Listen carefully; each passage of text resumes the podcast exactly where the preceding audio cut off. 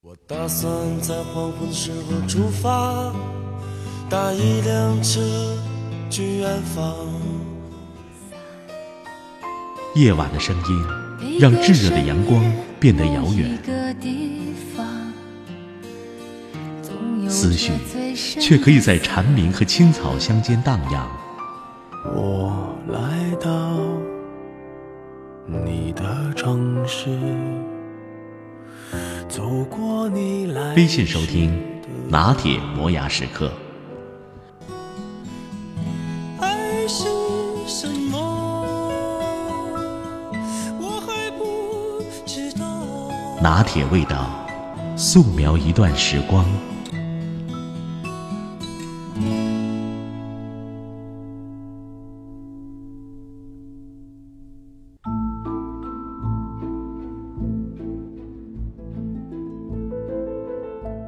什么叫智商？什么叫硬伤？这智商嘛和拥有有关，硬伤呢和失去有关。智商首先是你对事物的判断力。很多人认为说智商就是逻辑思维，这是狭隘的。完整的智商模型还包括模仿能力、借鉴能力、汲取能力和创造能力。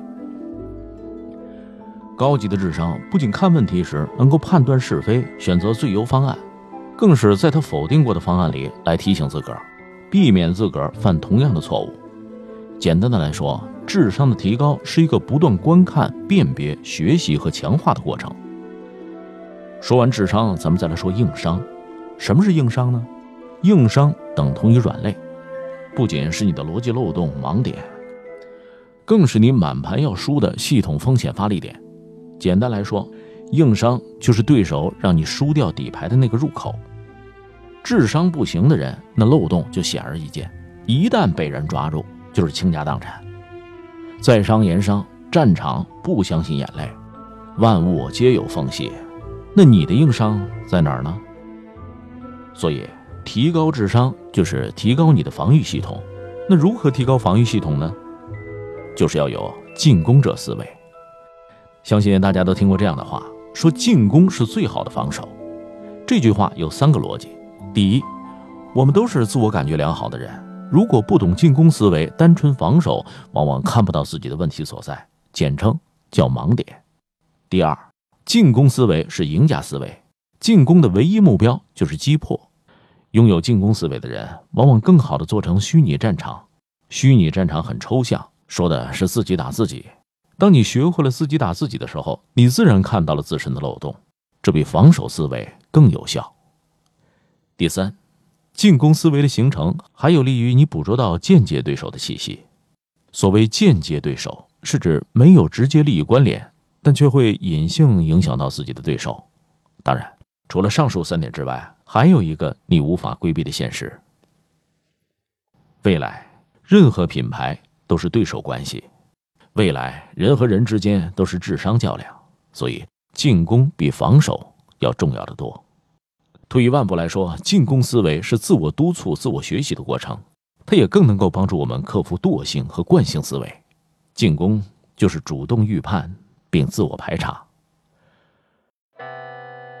如果进攻思维是提高你的警惕性，那么高智商的内核就是你的成本思维。相信大家可以轻易的查阅到什么一百个思维漏洞，还有什么思维误区十大案例。在我看来，我们无法避免思维误区，因为人不是机器。所以，所谓高智商，就是尽可能避免自我陷入的思维误区。这就需要时刻的自我提醒和反省。其中关键的就是成本思维。成本思维就是你要学会抠门，一定要抠门，就是心中要装着成本。但凡一切被骗的过程，一切力所不及的好高骛远，一切曾经看好的合作，最后一无所获，都源于我们过于立足利润而忽视成本。思维漏洞里的短视和远见，就是因为你被眼前利益蒙蔽，而忽略了长久你要付出的代价，这是成本思维不足的表现。对形势预判过分良好，对同行预估过于乐观，对企业内部能力过于自信。这也是成本思维不足的表现，虚头巴脑、不学无术、一知半解就贸然行动，最终直接被人虐杀，也是成本思维不足的表现。成本思维就是无论如何不要失去自己的底牌，少看利益，多看损失；少看积极面，多看消极面。不懂成本思维的人生，就是侧漏的人生。别人还没进攻，你的血槽已经自动流血。而对未来，时间就是成本。未来合作一切的基础都事关时间成本。简单说就是流畅度、效率和短平快。所以我特别喜欢一句话。抢夺我的时间就是抢我的钱，我根本不会给抢我钱的人任何面子。在这里，时间就是成本，用成本思维可以解码一切商业模式的好坏，而把握住成本思维，至少让你输的不太难看，避免硬伤，顶多就是外伤。可不懂成本思维的人生，那就是侧漏的人生。成本思维，你能够最大程度的看清一些东西。高智商的标准只有一点，那就是透过现象看清本质。注意，这里叫看清，而不是看到。成本思维为什么如此重要的原因，就在于运用成本思维。你可以看清本质，那如何看清本质呢？就是永远要牢记两句话：现象的背后必有力量，力量的背后必有利益关联。下边我举一个年前的例子。我一朋友高利贷借了八十万，最后凑了两百多万，给了一个从来没有见过面的男人。这男人拿了钱以后，就我说到这儿，大家猜都能猜得出来，消失了。我这朋友就报警了，他问我怎么办。他是一个离异的单亲妈妈，带着一个女儿。他说他要跳楼了，他和他女儿没法过年了。这个事儿发生在农历腊月二十八。我当时连安慰都没有，直接就将他信息屏蔽了。我非常上火，当然，这上火归上火，但是我还在优化他的公司，希望二零一七年能够帮他创造点利润点，弥补损失。我当时问他三句话：这个男人见过吗？和这个男人深入的沟通过吗？这个男人的底牌你查过吗？结果发现全都没有。这就是一例典型的情感诈骗案。故事脉络特别简单，这男的通过一婚恋网站认识他的。至于为什么没有深入沟通过，也没有见过面，是因为那个男的说事业不成功前没有心思谈恋爱，然后女方就更加信任他，最终这男的得手。这也是一典型的没有意识到成本的例子。如果你运用成本思维去分析，事情就会明显的多。作为女方，你真的能够输掉高利贷八十万吗？当然不能。那你为什么去做呢？作为男方。一个男人不要你人，不和你深入沟通，天天透支时间成本来哄你、逗你玩，你有那么大魅力吗？他有那么脑残吗？显然，这现象背后是有私利目的的，而最终他的目的就是骗钱。所以，只要你运用成本思维去看事物，你会很容易看到背后的利益关系链，那平静表象后的目露凶光，那柔情时刻里的暗藏杀机。当你看到现象背后的关系链和力量，你就知道什么是伪善，什么是假情假意。我解码现象的唯一方法就是成本逻辑。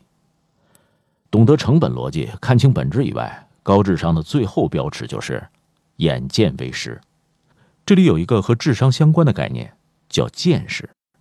见识那是要比学识、知识、常识都要重要。学识你可以道听途说，你也可以看书获得。知识是什么呢？就是看到的学识总结成经验和判断的工具，而常识是你原本就应该知道的道理、现象和规则。这三点其实每个人都是可掌控的，只要你耐心用心。而唯有见识，是你一定要亲身实践过的，走过、看过、参与过，这才能获得见识。而要得到见识，你就要动手实践。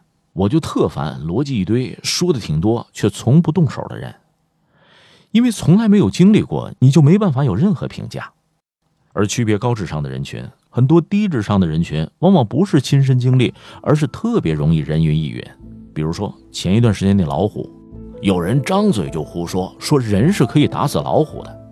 啊，确实，市面上存在着人打死老虎的新闻，但你经历过吗？你没经历过，你还到处说，这不是傻蛋是什么？很多人就是这样，才自动掉入了自我感觉良好、人云亦云、是非不分的思维漏洞。这一点，作为公民个人，反正网络交流是零代价的发言，顶多成为一个是非不分的傻蛋。而你一旦要和这样的人一起做事业，则往往会因为他们将偶然当必然，最终害死伙伴。所以我会经常把在朋友圈里胡逼逼的人都拉黑了，这就是我的智商洁癖。智商洁癖、道德洁癖、社交洁癖，是我的三个排序。一个智商有问题的人，越有道德越可怕，因为他这是伪善。所以智商洁癖我放到第一位。而一个道德有问题的人，我们去防，设计好边界和规则，远离。而一个有点良知、有点道德，但在不同圈子里窜来窜去的人，我们少说话啊，避免压大嘴巴到处胡喷。这就是我们的三条防线。说了这么多，我不知道你能理解多少。最后，咱们来总结一下，怎样才能提高智商？提高智商就是至少少交智商税。